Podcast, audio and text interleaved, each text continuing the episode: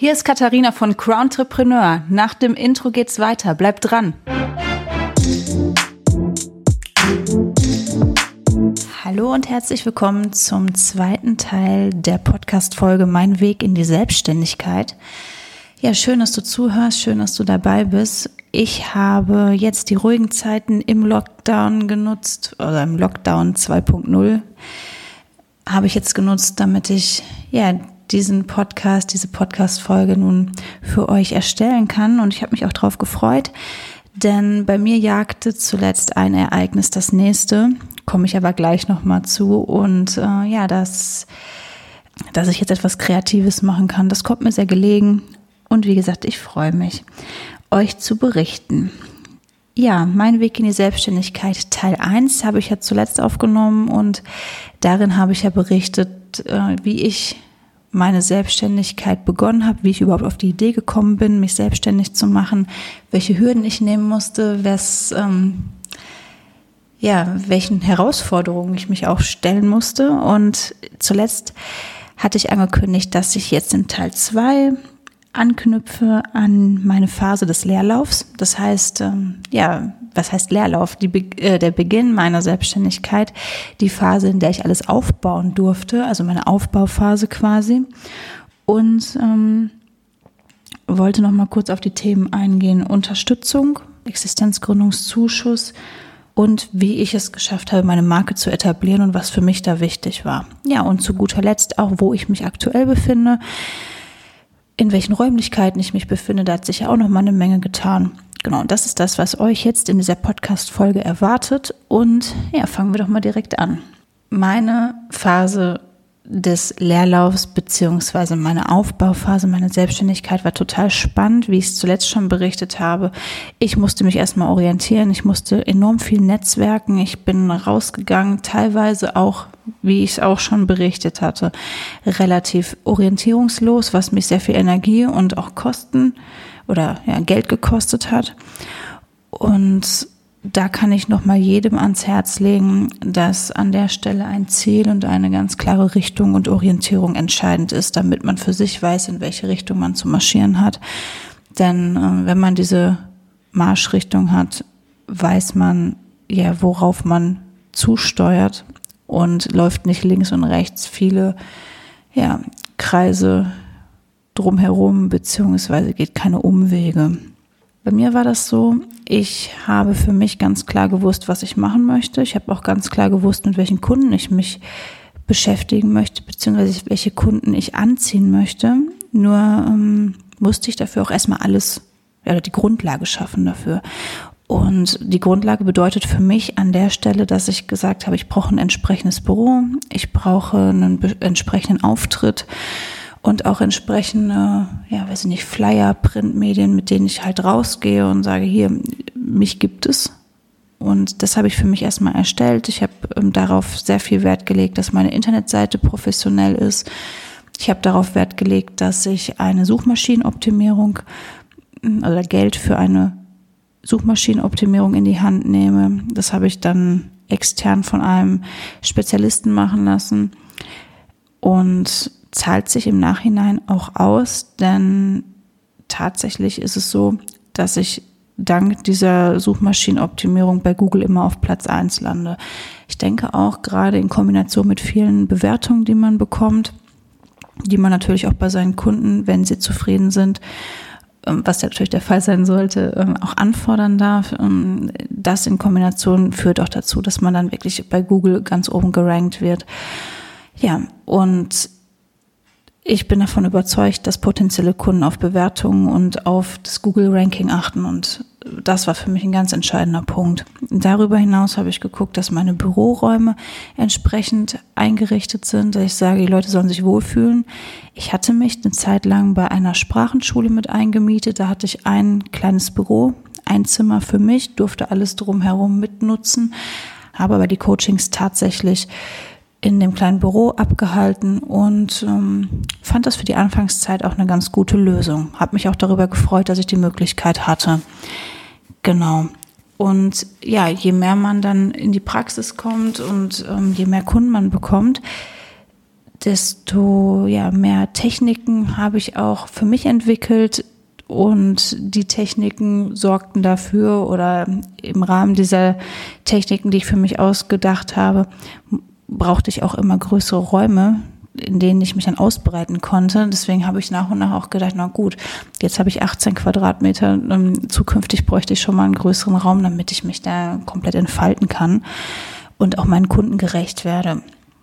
Also war mein Ziel an der Stelle schon immer, irgendwann ein eigenes Büro zu haben oder eigene Büroräume in irgendeiner Art und Weise, ob es in einem Coworking Space ist oder ob es jetzt ein eigenes Büro ist, was ich anmiete. Genau. Ähm, ganz wichtig dabei ist immer wieder zu erwähnen, dass es total entscheidend ist, dass man ein Ziel hat. Kann ich überhaupt nicht oft genug sagen. Also unbedingt ein Ziel setzen, unbedingt für sich ganz, ganz klar haben, in welche Richtung es gehen soll. Denn ähm, wenn ich immer alles auf mich zukommen lasse, wenn ich die äußeren Umstände mein Leben beeinflussen lasse, dann kann sehr viel in die Hose gehen, auf Deutsch gesagt. Und dann kann es auch passieren, dass ich es hinter gar nicht so habe, wie ich es ursprünglich haben möchte. Und dann wird sich oftmals beschwert. Und dem wollte ich aus dem Weg gehen und habe gesagt, ich schaue, dass ich das hinter so habe, wie ich es mir vorstelle. Natürlich bedeutet das auch, dass man dann wahrscheinlich mehr arbeiten muss oder natürlich mehr Anstrengung in Kauf nehmen muss, wenn man an der Stelle das alles selbst in der Hand hat. Habe ich gesagt, gut, das Büro ist im Moment noch in Ordnung, ich komme damit noch gut zurecht, aber zukünftig sollte ein neues Büro da sein. Was war die Folge oder die Konsequenz? Ich musste mich natürlich schon mal parallel auf den Weg machen, gucken, gibt es noch andere Büroräume logisch. Habe ich dann auch so gemacht, immer parallel geschaut, ähm, gerade in Iserlohn. Äh, es war mir wichtig, dass ich in Iserlohn bleibe, weil ich mich hier einfach wohlfühle, weil ich gesagt habe, das ist meine Gegend, ich möchte das gerne hier etablieren. Und darüber hinaus musste ich natürlich auch dafür sorgen, dass ich Kunden bekomme. Die bekommt man natürlich nicht, wenn man im Büro sitzt und mit den Fingern auf den Tisch trommelt und hofft, dass sich ähm, täglich mehrere Kunden bei einem melden die musste ich ganz aktiv ja, auffordern, um, ja, dass sie mich finden. Die musste ich ganz aktiv suchen. Einerseits haben mein äh, Geschäftspartner und ich natürlich die luxuriöse Situation mit unserer Jobbörse. Wir haben ja eine Jobbörse bei Facebook mit ungefähr inzwischen 12.500 Mitgliedern. Und ähm, wenn man da rein postet in die Gruppe, hat man natürlich schon eine gewisse Reichweite. Das ist natürlich immer unser Glück und unsere Plattform, auf der wir werben können. Natürlich wurde die auch von uns aufgebaut. Das ist auch gar keine Frage. Also es war auch schon Anfangsarbeit. Nur jetzt zahlt sich's halt aus. Und da hatte ich die Möglichkeit, dann halt mich in diese Jobbörse mit einzukaufen. Da war ich sehr dankbar für. Und darüber dann mein Angebot zu verbreiten. Das heißt, darüber konnte ich schon in großen Teilen Iserlohns für mich werben und es hat sich ja wirklich ausgezahlt. Zusätzlich habe ich auch noch meine Flyer an verschiedenen Orten ausgelegt, wobei das eher so eine herkömmliche, traditionelle Art und Weise ist. Hat sich aber auch ausgezahlt, denn es gibt auch viele, jetzt gerade auch für meinen Bereich Führungskräfte, die ähm, ja vielleicht schon über 50 sind, die dann beim Einkauf gesagt haben, ja gut, ich möchte mich vielleicht noch mal in meinem Bereich weiterbilden, ich möchte mein Team neu aufstellen im Unternehmen, hm, finde den Flyer jetzt hier fürs Karrierecoaching und nehme den einfach mal mit. Die fühlen sich dann durch solche Medien oder durch solche Flyer an der Stelle, äh, Printprodukte eher angesprochen. Fand ich auch super, so eine gute Mischung wollte ich auch meinen Kunden gegenüber anbieten. Genau, das heißt, ich durfte nach und nach Kunden für mich begeistern. Ja, und das Entscheidende ist, man geht am Anfang immer in Vorleistung. Das heißt, äh, man darf nicht warten, dass die Kunden auf einen zukommen und sagen, hey, jetzt gibt's die Frau Bodenstein in Iserlohn, jetzt stürmen die mir hier das Büro, ähm, sondern man darf in Vorleistung gehen, indem man erstmal gute Arbeit macht. Das musste ich auch lernen. Also nicht, dass ich gute Arbeit mache, sondern dass ich erstmal in Vorleistung gehen muss und dann geht es erstmal über Empfehlung. Wenn der Erste zufrieden mit einem ist, wird das auch weiter sagen. Und dann wird es der Nächste hören und der wird dann auch wissen, ja, da gibt's die Frau Bodenstein, die macht Karriere und Persönlichkeitscoaching und Unternehmensberatung und zu der kann man hingehen, der und der war zufrieden damit. Oder die und die war zufrieden damit. Ja, und das muss ich erstmal um, rumsprechen da musste ich drauf vertrauen. Deswegen für mich am Anfang ein guter Tipp gewesen, jemanden, der vielleicht ein bisschen bekannter ist, zu coachen, vielleicht für einen günstigeren Preis, um zu sagen, ja gut, ähm, der ist der Multiplikator für mich, ich habe ihn gecoacht und ähm, er geht jetzt raus, weil er unglaublich viele Leute kennt oder die, die Person, die man halt dann kennt und verbreitet dann, dass man ja bei Frau Bodenstein ein gutes Coaching erhält. Und so war es tatsächlich auch und da bin ich unglaublich für dankbar, was aber zur Folge hatte, dass ich erstmal, wie ich es gerade schon sagte, in Vorleistung gehen musste und gesagt habe, ich mache ein günstigeres Coaching oder ich äh, coache Freunde, dass die an der Stelle erstmal sagen, ja gut, das könntest du vielleicht besser machen, das war ziemlich gut. Und wenn es denen gefallen hat, dass sie es dann weitergeben. Warum Freunde? Ja, weil Freunde dann schon ehrlich zu einem sind und zweitens, weil man ähm, sich darauf verlassen sollte, dass sie, wenn sie vielleicht nicht so zufrieden waren, das nicht in die Welt hinaus posaunen, sondern es einem direkt sagen, bevor man dann rausgeht und es direkt an einem Kunden ausprobiert. Genau. Und in dieser Erprobungsphase war ich sehr glücklich, dass ich viele Personen hatte, die sich da zur Verfügung gestellt haben und das dann in die Welt hinausgetragen haben.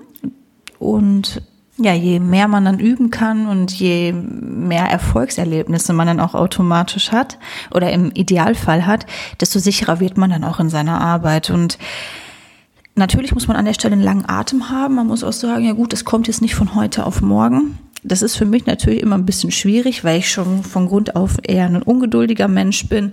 Da durfte ich das natürlich lernen. Das heißt, man muss auch während ähm, dieser Aufbauphase eine unglaubliche Lernbereitschaft mitbringen und sagen, ja gut, ich gucke mir immer wieder Neues an, ich gucke mir Gutes ab bei anderen. Ich bin immer bereit, ähm, konstruktive Kritik anzunehmen und diese dann für sich umzusetzen, denn was ist das Ziel? Man möchte irgendwann erfolgreich sein. Wenn man sich das vor Augen führt, gehört da natürlich eine gewisse Veränderungsbereitschaft oder die Bereitschaft gegenüber einem Wandel immer mit. Genau, aber was sich nicht verändern darf, ist ähm, ja was ganz Entscheidendes und zwar die Werte und die ähm, ja die die die die Markenwerte, die man für sich definiert. Und da kommen wir schon zum nächsten Punkt. Ich habe anschließend, nachdem ich dann gesagt habe, ja gut, jetzt habe ich genug geübt, jetzt habe ich genug Erfolgserlebnisse für mich ähm, gesammelt, jetzt möchte ich gerne weitergehen und Unternehmen beraten. Also ich habe jetzt Privatpersonen beraten, ich habe Arbeitssuchende, die mir von der Agentur für Arbeit und dem Jobcenter geschickt wurden, habe ich beraten. Das hat alles wunderbar funktioniert, aber ich möchte weiter, ich möchte in Unternehmen und dort im Bereich Kommunikation beraten.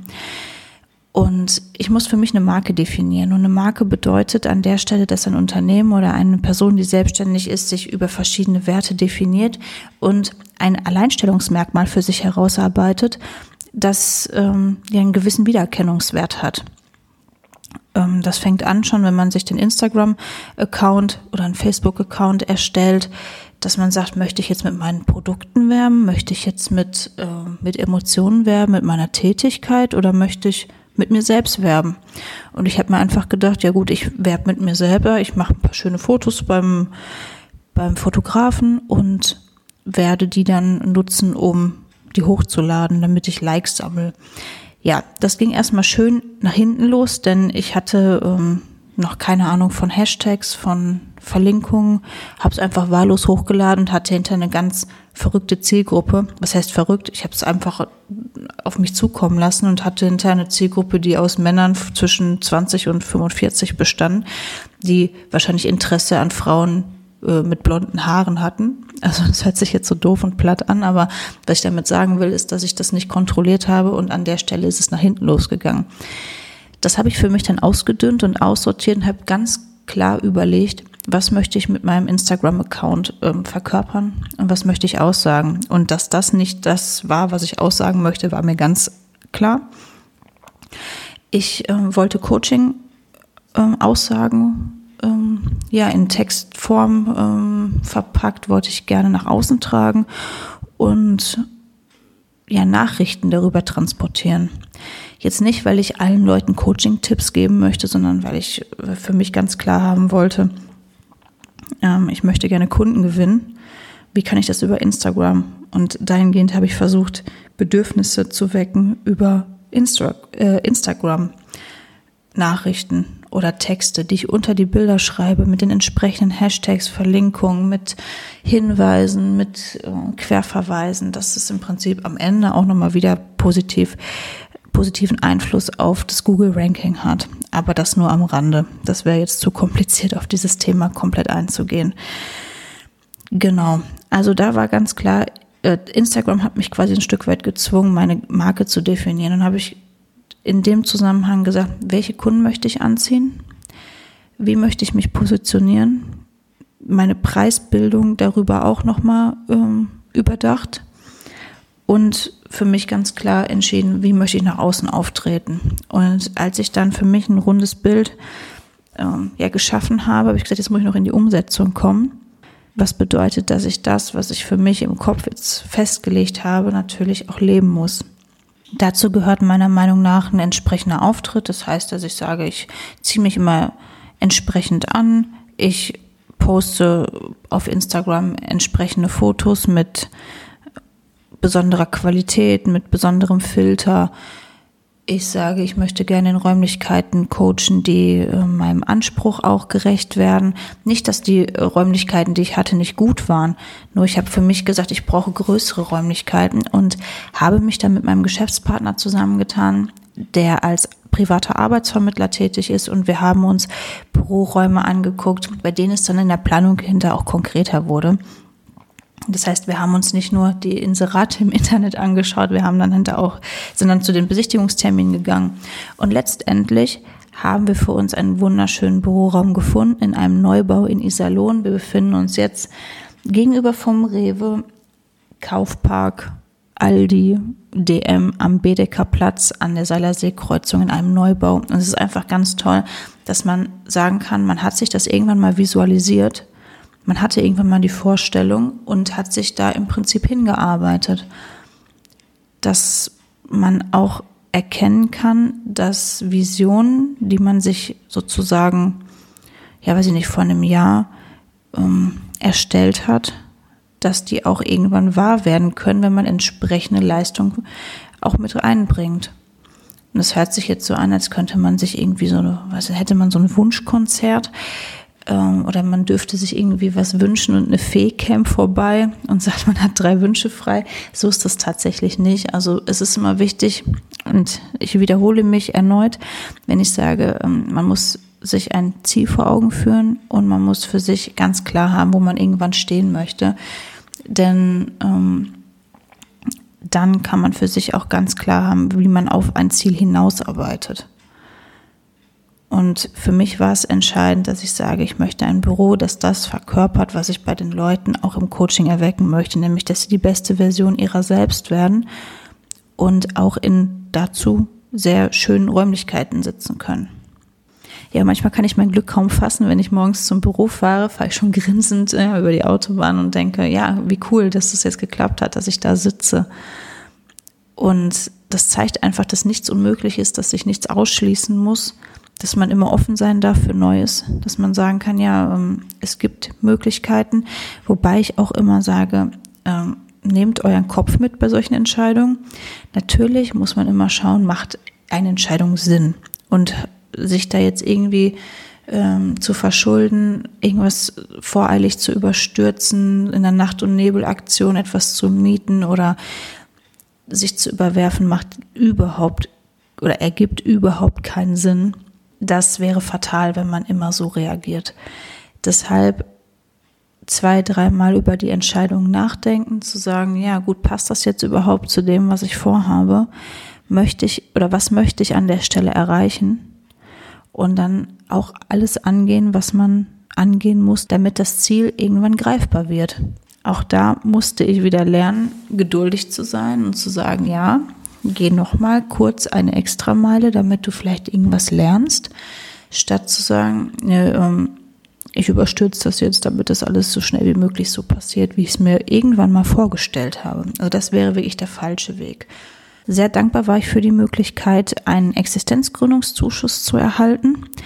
Den kann man beantragen, wenn man arbeitssuchend ist und eine innovative Idee hat für eine Existenzgründung. Das heißt, dafür ist dann ein Ideenpapier nötig, welches man zu Beginn einreicht. Und das reicht man bei der Agentur für Arbeit, bei seinem Sachbearbeiter ein. Und da wird es an der Stelle geprüft, ob ein Existenzgründungszuschuss gezahlt werden kann. Der wird dann gezahlt, wenn noch mehr als 150 Tage des Arbeitslosengeldes übrig sind ähm, oder des Anspruchs auf Arbeitslosengeld, so rum eher. Und das in Kombination mit einem logisch und sinnvoll klingenden Businessplan sollte diesem Existenzgründungszuschuss nichts im Wege stehen. Das heißt, man bekommt noch ein halbes Jahr Arbeitslosengeld beziehungsweise den Existenzgründungszuschuss in Höhe des zuletzt gezahlten Arbeitslosengeldes und kann darüber hinaus schon in vollem Umfang nebenbei in seiner Selbstständigkeit verdienen. Das ist das Gute. Es wird dann nicht an den ähm, Existenzgründungszuschuss angerechnet. Das macht einen ein bisschen freier dann in diesem Moment. Genau, da war ich sehr dankbar, dass ich das bekommen habe. Das heißt, ich konnte schon nebenbei meine Selbstständigkeit aufbauen und hatte das äh, Arbeitslosengeld beziehungsweise den Existenzgründungszuschuss im Rücken und konnte mich darauf verlassen, dass ich da ein Stück weit meine Fixkosten von decken kann oder privaten Kosten auch. Ja, was natürlich keiner ahnen konnte, war Corona. Ich bin sehr froh, dass ich mich 2019 selbstständig gemacht habe, dass da noch alles normal lief, also in Anführungszeichen normal lief, dass Banken einem gegenüber großzügiger über Kredite entschieden und dass die wirtschaftliche Lage insgesamt doch positiver war, ausgenommen Automobilindustrie. Als Corona dann kam, habe ich mir gedacht, wenn ich das überlebe, überlebe ich alles. Und so fühlt sich momentan auch an. Natürlich hat man riesengroße Ängste, wenn man sagt, man investiert sehr viel in seine Selbstständigkeit. Man mietet neue Büroräume an in einem Neubau, bei dem man sich jetzt auch vorstellen kann, dass das auch mit logischerweise höheren Kosten verbunden ist, weil ich von 18 Quadratmeter einfach mal auf 100 Quadratmeter vergrößert habe. Hinzu kommt, dass wir ähm, in einer Pandemie stecken, die für keinen wirklich transparent ist und man nicht weiß, wie das endet. Dennoch habe ich gesagt, ich packe das an, ich mache das trotzdem, weil ich fest davon überzeugt war, dass ich darüber hinaus mit genug Energie und Engagement genügend Kunden finden werde. Zu dieser Erkenntnis bin ich allerdings relativ spät gekommen, weil ich immer wieder in dieser Angst versunken bin, dass ich keine Einnahmen haben werde. Zu diesem Thema habe ich mich dann auch mit mehreren Netzwerkpartnern unterhalten, die natürlich in ähnlichen Situationen steckten. Ja, die haben natürlich ähnliche Ängste gehabt, haben aber auch gesagt, ja, es wird aber jeden Tag jemand aufstehen, der bereit ist, äh, zu deinem Coaching zu kommen. Und wenn man mit dieser Einstellung nach draußen geht, wird sich alles von selber regeln ja, da habe ich gedacht, das kann man so leicht sagen, wenn man Kunden hat.